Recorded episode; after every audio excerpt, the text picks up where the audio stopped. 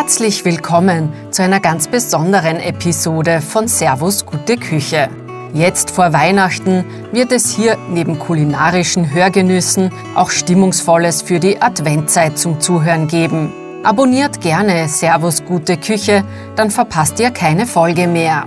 Dieses Mal liest der beliebte Tiroler Krimi-Autor Bernhard Eichner seine Weihnachtsgeschichte vor, die er für die Dezemberausgabe von Servus in Stadt und Land geschrieben hat. Mit dabei Polizeihund Aspro und seine Chefin, die einige von euch vielleicht noch von der Krimi-Reihe aus dem Servus-Magazin kennen.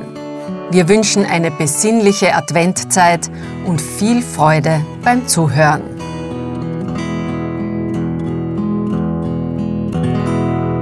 Krautstrudel und Krippenspiel. Wie aus der Kirche das Jesuskind verschwindet, Aspro eine gute Nase und die Chefin ein großes Herz beweist – und am Ende, wie es zu Weihnachten sein muss, alles gut ausgeht. Jetzt steht schon fast Weihnachten vor der Tür, hat die Chefin beim Mittagessen zum Chef gesagt.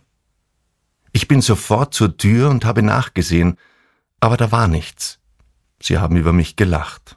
An und für sich ist mir so etwas ja egal, aber heute nicht. Rund um die Feiertage können auch Hunde empfindlich reagieren, ich überlege noch, wie ich mit dieser Kränkung umgehen soll, als plötzlich der Rest vom Mittagessen in Form eines Sauerkrautstrudels in meiner Futterschüssel landet. Ich liebe Sauerkrautstrudel. Jetzt, mit Klimawandel und Veganismus und so, ist da ja auch das gute Gewissen mit. Bereits zehn Minuten später trotte ich kulinarisch versöhnt mit meiner Chefin zurück aufs Revier. Es schneit und die Flocken flüstern, alles ist gut in mein Fell. Und so ist es auch. Der Adventmarkt hat seine Läden geöffnet, vor der Kirche lachen Kinder und der Geruch von zimtigem Feuer liegt in der kalten Luft. Weihnachtsstimmung bis in die Sohlenballen. Am Schreibtisch angekommen, leuchtet das Festnetztelefon. Ja, hat der Nicolo schon wieder in der Einfahrt geparkt, schmunzelt die Chefin und hebt ab. Nach der Zuhörphase spricht sie eindringlich. Florian, jetzt setz dich erst einmal hin und atmest tief durch. Ich und der Aspro kommen gleich zu dir und nehmen alles auf. Schwuppdiwupp sind wir aus dem Revier wieder draußen und gehen den gleichen Weg retour.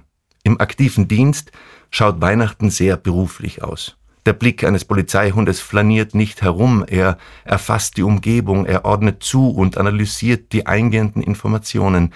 Lässt jemand etwas in die Tasche gleiten, ohne zu bezahlen? Glüht nur der Wein oder brennen bereits die Sicherungen durch? Ist der Weihrauchhändler eingeschlafen oder hat er eine Herzvergiftung? Wir nähern uns der Kirche. Und ja, ich kenne das schon. Hier muss auch der engagierteste Polizeihund draußen warten. Kunsthalle, Kirche, Lebensmittelhandel, da sitzt der Hund auf dem Po.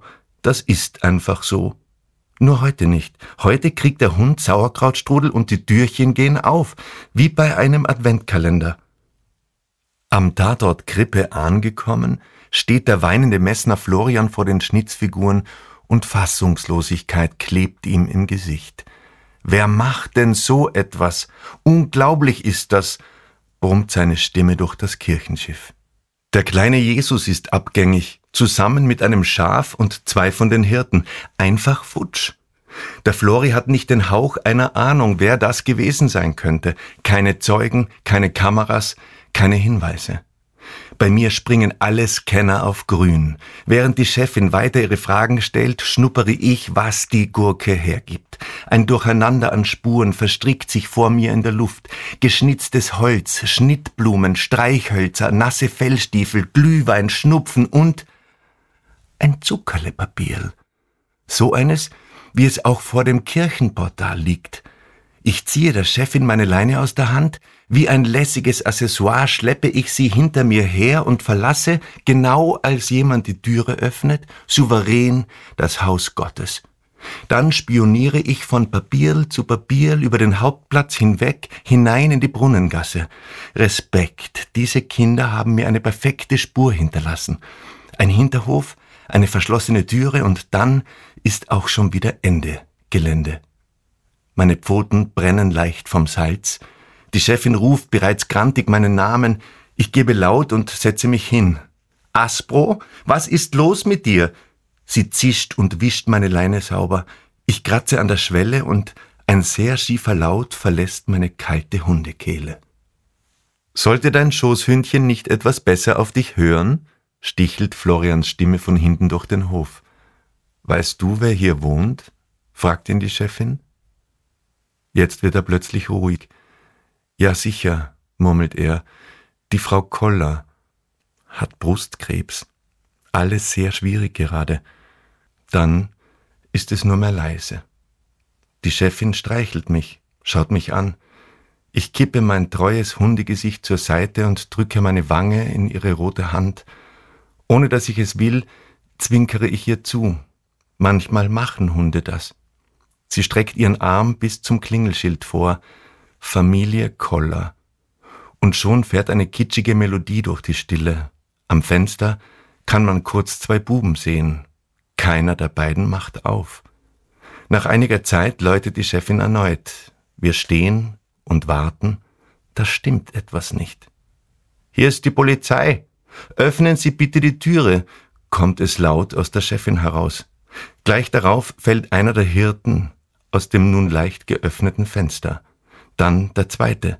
Und daneben landet ein Schaf. Die Figuren sind recht groß und so, wie sie jetzt da liegen, schmusen die Hirten fast miteinander und das Schaf scheint ohnmächtig geworden zu sein.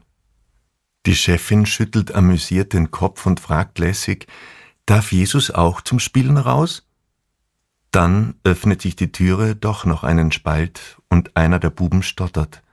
Nein, leider, Frau Polizistin, den brauchen wir noch. Aber für was braucht ihr denn den Jesus? Der hat ja in der Kirche zu tun, sagt die Chefin mit heiterer Stimme. Schließlich erscheint ein blonder Junge ganz im Türstock, neben ihm sein jüngerer Bruder, den kleinen Jesus am Arm. Wissen's, Frau Polizistin, der Pfarrer hat gesagt, bei unserer Mama, da kann nur mehr der Jesus helfen. Die Chefin schaut den Flori an, der Flori schaut die Buben an, ich schau den Jesus an. Er ist nackig und prall und lacht, als wäre ihm das alles ein nettes Abenteuer. Das hat der Pfarrer also gesagt, wiederholt die Chefin. Ja, wenn das der Pfarrer gesagt hat, dann hat das schon seine Richtigkeit, verkündet der Messner und die Chefin nickt. Am Fenster im ersten Stock erscheint nun eine Frau. Die Chefin reagiert ratzfatz und souverän. Guten Tag, Frau Koller. Der Pfarrer hat gesagt, Sie könnten die Hilfe vom kleinen Jesus brauchen, und deshalb wollten wir fragen, ob es für Sie in Ordnung wäre, wenn er heute Nacht bei Ihnen bleiben wird. Ihre Buben müssten bitte gut auf ihn aufpassen und ihn morgen wieder zurück zu seinen Eltern in die Krippe bringen. Glauben Sie, dass das möglich wäre? Frau Koller kennt sich gar nicht mehr aus. Dann sieht sie die Hirten und das Schaf. Sie legt eine Hand auf den Mund und ihre Augen werden ganz rot. Wir versprechen, er wird morgen Vormittag wieder in seiner Krippe liegen. Ich werde die Buben begleiten, schluchzt sie schließlich und wischt sich die Nase. Es hat wieder zu schneien begonnen. Die Chefin und der Flori winken nach oben. Die Buben sind längst im Haus verschwunden und wir machen uns auf den Weg. Zwei Hirten, ein Schaf und die Schneeflocken flüstern. Alles wird gut in mein Fell. Alles wird gut. Vielen Dank fürs Zuhören.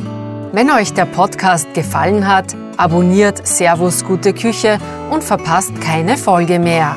Schönes und Nützliches für die Küche wie duftende Zirbenbrotdosen oder handgeschmiedete Küchenmesser findet ihr in unserem Online-Shop Servus am Marktplatz. Einfach vorbeischauen. servusmarktplatz.com. Werft auch einen Blick in das Servus Magazin. Darin gibt es jedes Monat regionale und saisonale Rezepte aus dem Alpenraum zu entdecken. Bis zum nächsten Mal. Euer Servus.